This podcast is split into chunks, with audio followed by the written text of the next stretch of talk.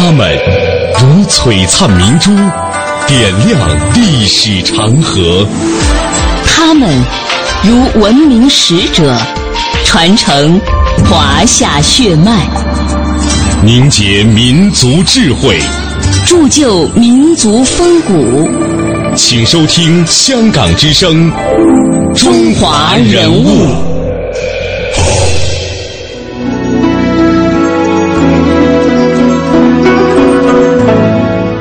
品读中华人物，启迪智慧人生。各位好，我是郑博。大家好，我是君阳。欢迎各位锁定中央人民广播电台香港之声数码广播三十二台的《中华人物》。今天的节目呢，我们将继续带领香港的听众朋友们走进中国妇产科学事业的奠基人王淑珍。在一九二五年的时候，王淑珍获得了霍普金斯大学的医学博士。后来，他经一位美国传教士的介绍。抱着医学救国的愿望，在一九二六年来到了西门妇孺医院担任医师。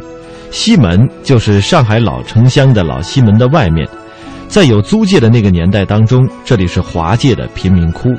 当时西门妇孺医院只是美国传教士创办的一个小小的门诊部，服务聚居在老西门一带的穷苦平民。他就在这个小小的门诊部创办了中国最早的妇产科。此后，直到他离世，他在这所医院里服务了整整六十年。然而，回国就是他人生当中做出的一个最重要的选择。来听一段他的自述。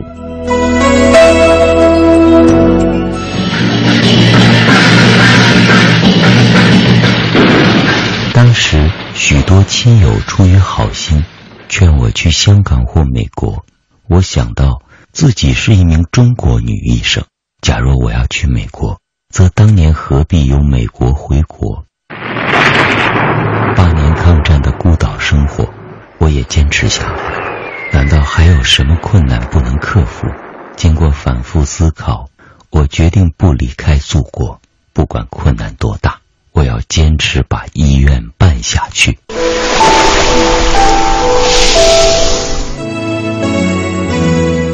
虽然她早已离去，但是她的美却长留。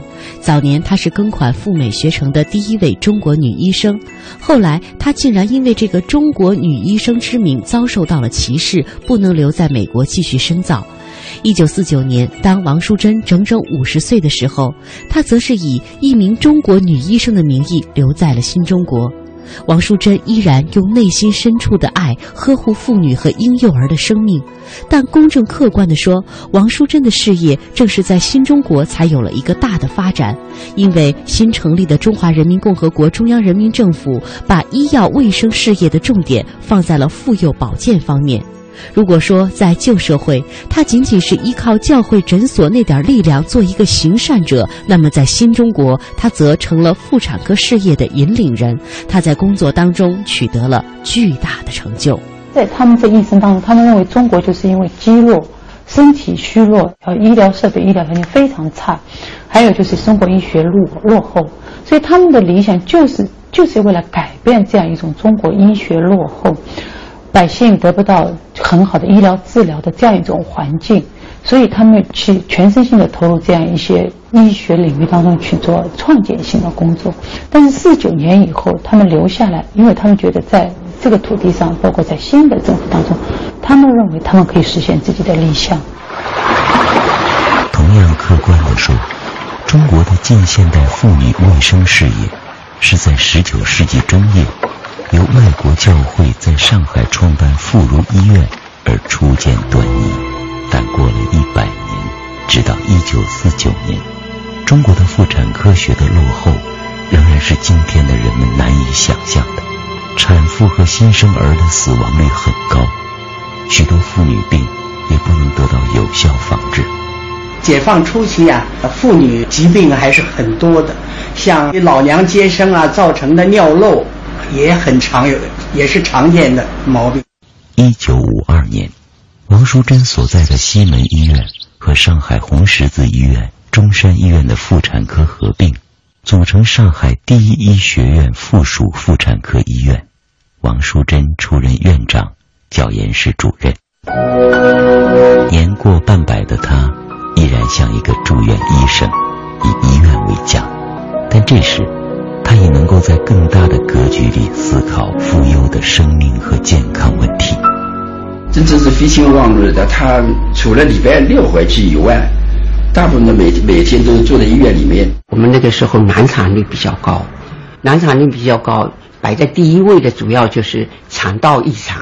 来的时候很晚很晚了，孩子已经不行了，大人也奄奄一息了，送到我们这里来。那无法救治的时候，他那个时候他自己也会大淌眼泪的。他说：“医生无能啊，医生无能。”在产科领域，由于骨盆的狭窄，畸形往往造成难产，导致母子伤亡。医学文献的参考数据都是外国人的。虽然自1918年起就有了中国妇女骨盆测量的报道，但从来没有完整的得到公认的中国妇女骨盆的数值。肠道异常了，我们不知道孩子怎么分娩。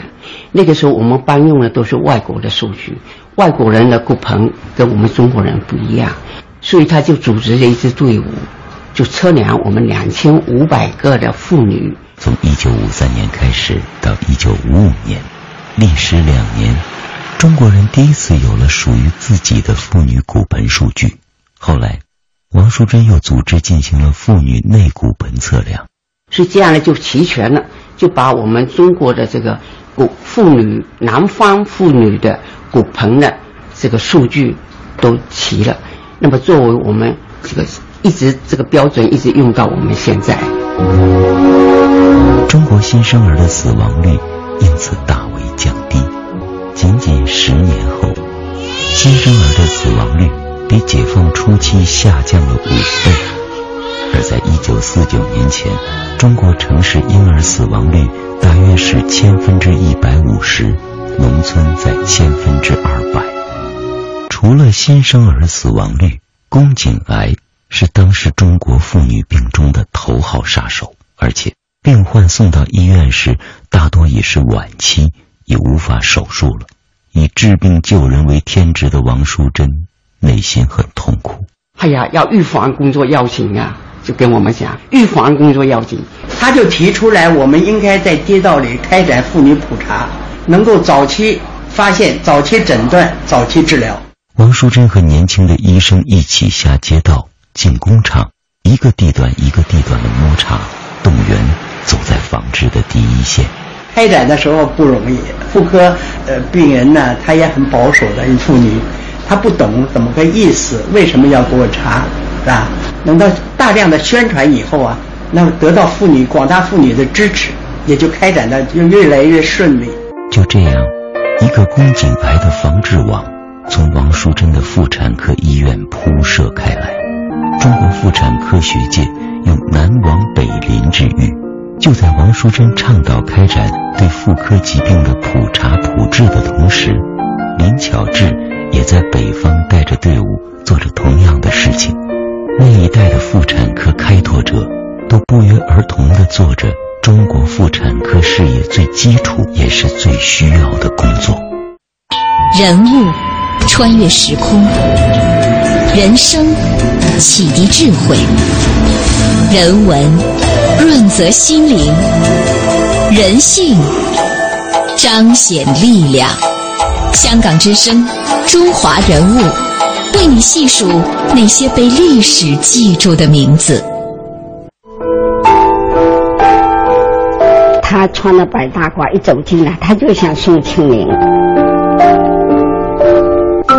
风度是非常好的，他那个样子很慈祥，他很和蔼，看到谁他都就给他笑笑。微微笑笑，你看他的照片了没有？哎，他的那个照片看看，真是百看不厌。又有一点洋气，又有一点中国气吧，中国的洋气。他早已离去，但他的美长留。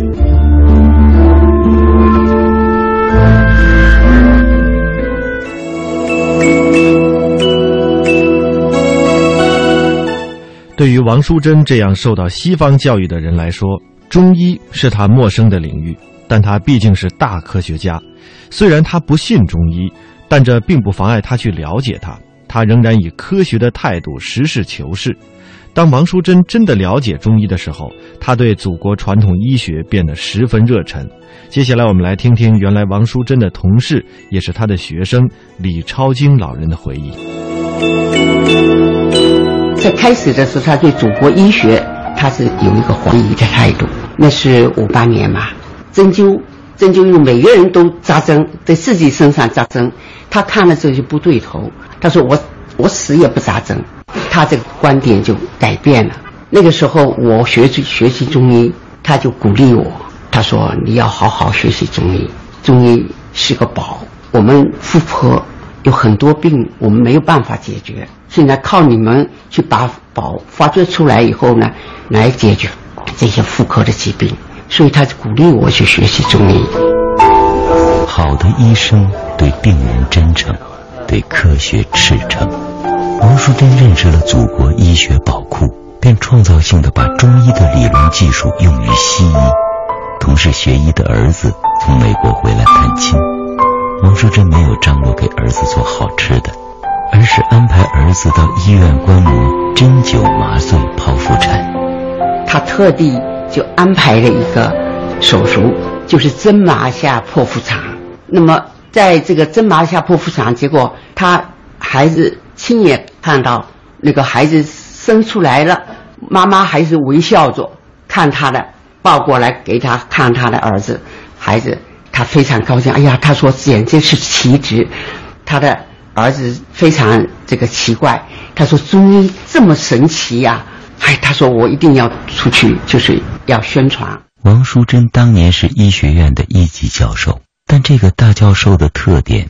却是把基础工作看得比什么都重要。他说：“好医生最基本的条件，一个是仔细，另一个是对病人的态度。做手术，他认为不在于您做了多少，有多大难度，而在于你每做一次有没有收获。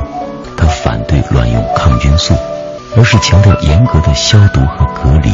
他说：我做手术时，除非病人已有感染。”否则很少为了预防感染而给予抗菌素。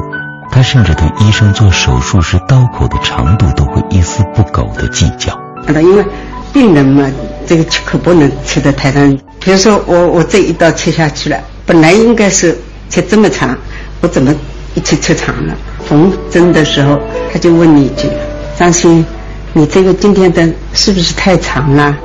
他认为妇产科学。不是一门孤立的学科，而是包括着许多有关学科的学问，涉及内分泌学、病理学、免疫学等等。但他更认为，在缺医少药的中国，妇产科要有自己的特色。我们妇产科的特色能够切实的解决人民的一些疾苦。他提出了教学呢，必须为医疗科研服务，科研必须对医疗和教学服务。他规定医生一定要阅读英文文献，以扩大视野、拓展思路。他教导下级医生，阅读文献是让我们开阔眼界，但不能照搬照抄，要有自己的观点，吸取外国人的经验，结合我们的现实，为广大病人服务。他的理想是为中国的妇产科学培养出一支完整的梯队，发展出中国自己的妇产医学。王淑珍院长呢，他的思路啊，除了医院培养人以外呢，还开了很多学习班，支持各个科啊开学习班，把他们所取得的成绩能够推到全国各地。在二十世纪五六十年代，上海第一医学院附属妇产科医院，堪称我国妇产科学术活动的中心。不断的你培养些人出来，是他能够把自己的知识能够传到下面去的，这个是最最最最宝贝的，因为知识不是个人的。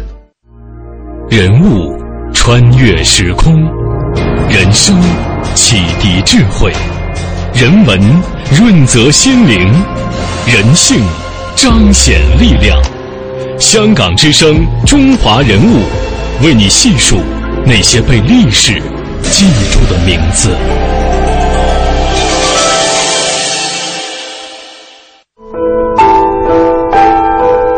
他他穿了白大褂一走进来，他就想宋庆龄。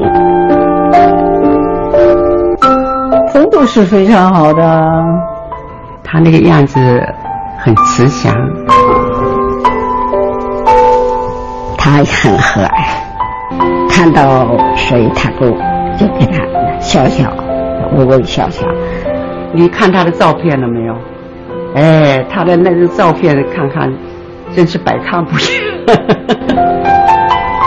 又有一点洋气，又有一点中国气吧，中国的洋气。他早已离去，但他的美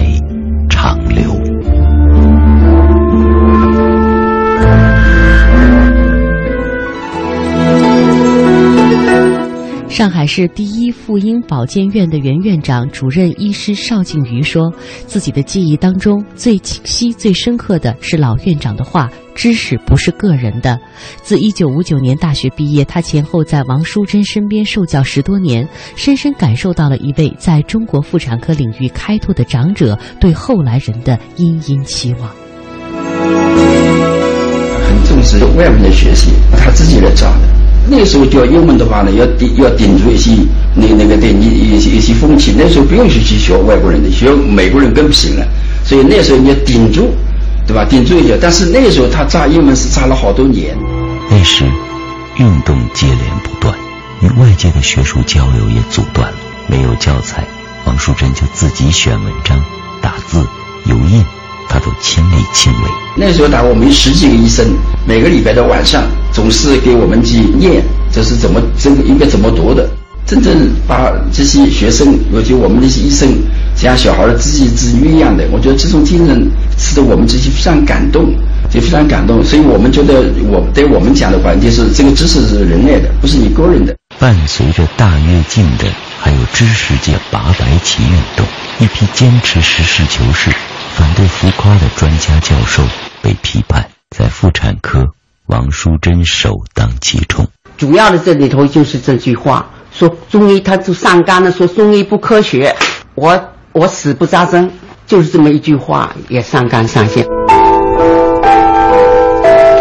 那每次运动搞了以后，可能再到这个打击，比如把软禁以后，但是完了以后，他还是认认真真去做他的工作，做他院长的工作。但毕竟经过解放后十年的建设。中国的妇产科取得了长足的进步。一九六零年，王淑珍主编的《妇产科学》出版了，这是中国第一本自己编写的高等医学院校教科书，而且沿用至今。王淑珍还担任了全国计划生育临床小组的负责人，开始尝试并推广各种避孕措施。当时国外已经推广避孕环，但中国还没能力制造。而且，由于西方的封锁，任何资料信息都得不到。因为他的儿子在国外，他就叫他的儿子呢想办法把这个避孕款寄回来。能够想办法寄回来的话，我们可以研究一下。结果他孩子呢就托人回来的时候呢，给他带回来了。哎呀，他高兴的不得了。溯华夏五千年，英才辈出，激扬文字。书写风流，跌宕声韵，记录千秋；征战沙场，气吞山河。这里是香港之声《中华人物》。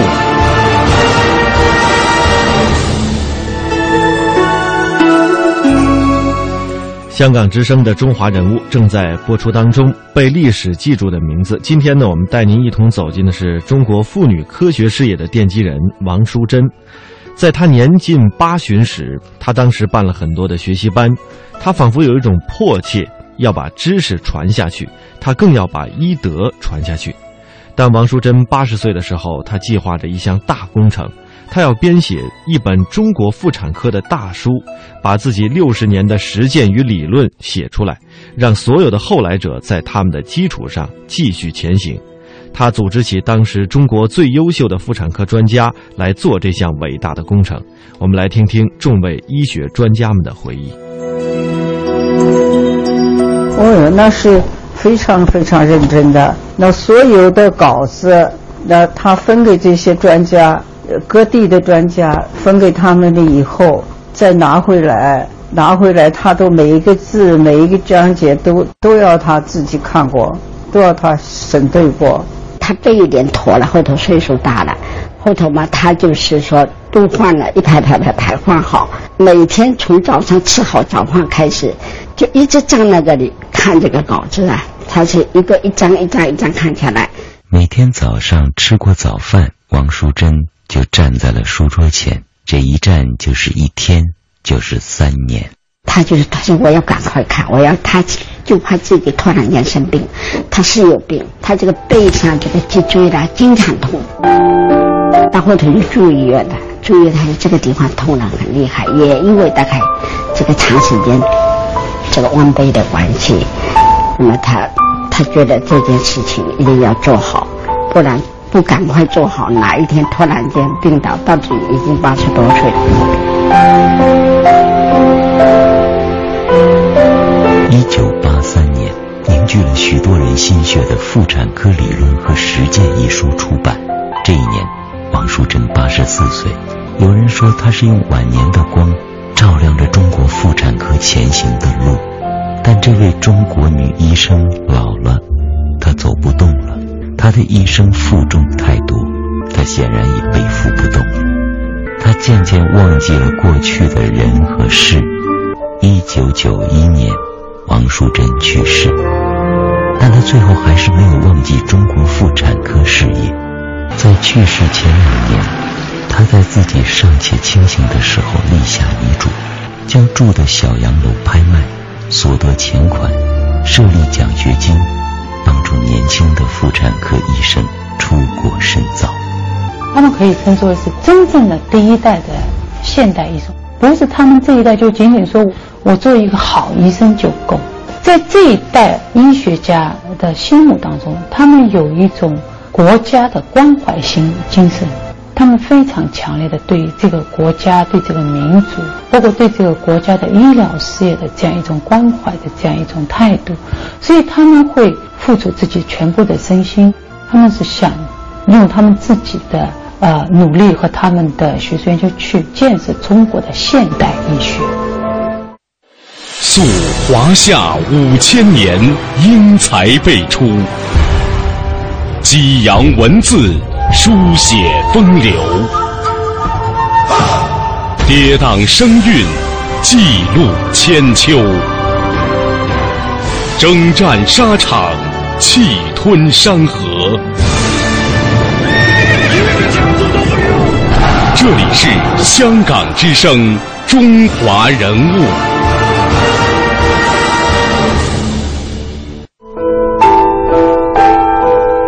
他穿了白大褂一走进来，他就像宋庆龄，风度是非常好的。他那个样子很慈祥，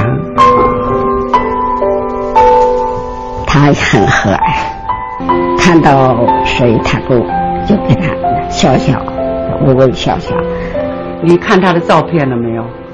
哎，他的那张照片看看，真是百看不厌。又有一点洋气，又有一点中国气，中国的洋气。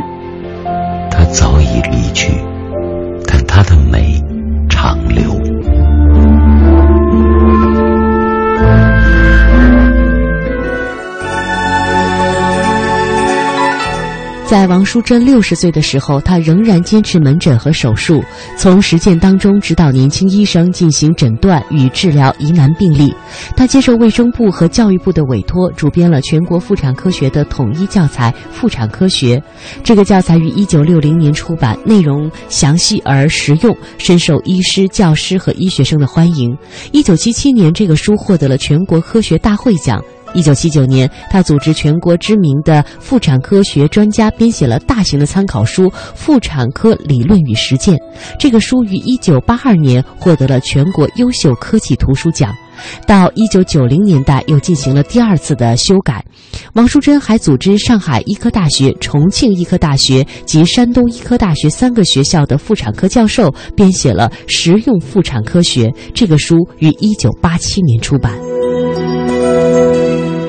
好，中华人物被历史记住的名字。今天我们带您一同走进的是中国妇产科学的奠基人王淑珍，也欢迎大家在每天晚上的七点三十分收听《中华人物》的重播。明天上午九点三十分，香港之声《中华人物》，我们再会。明天再会。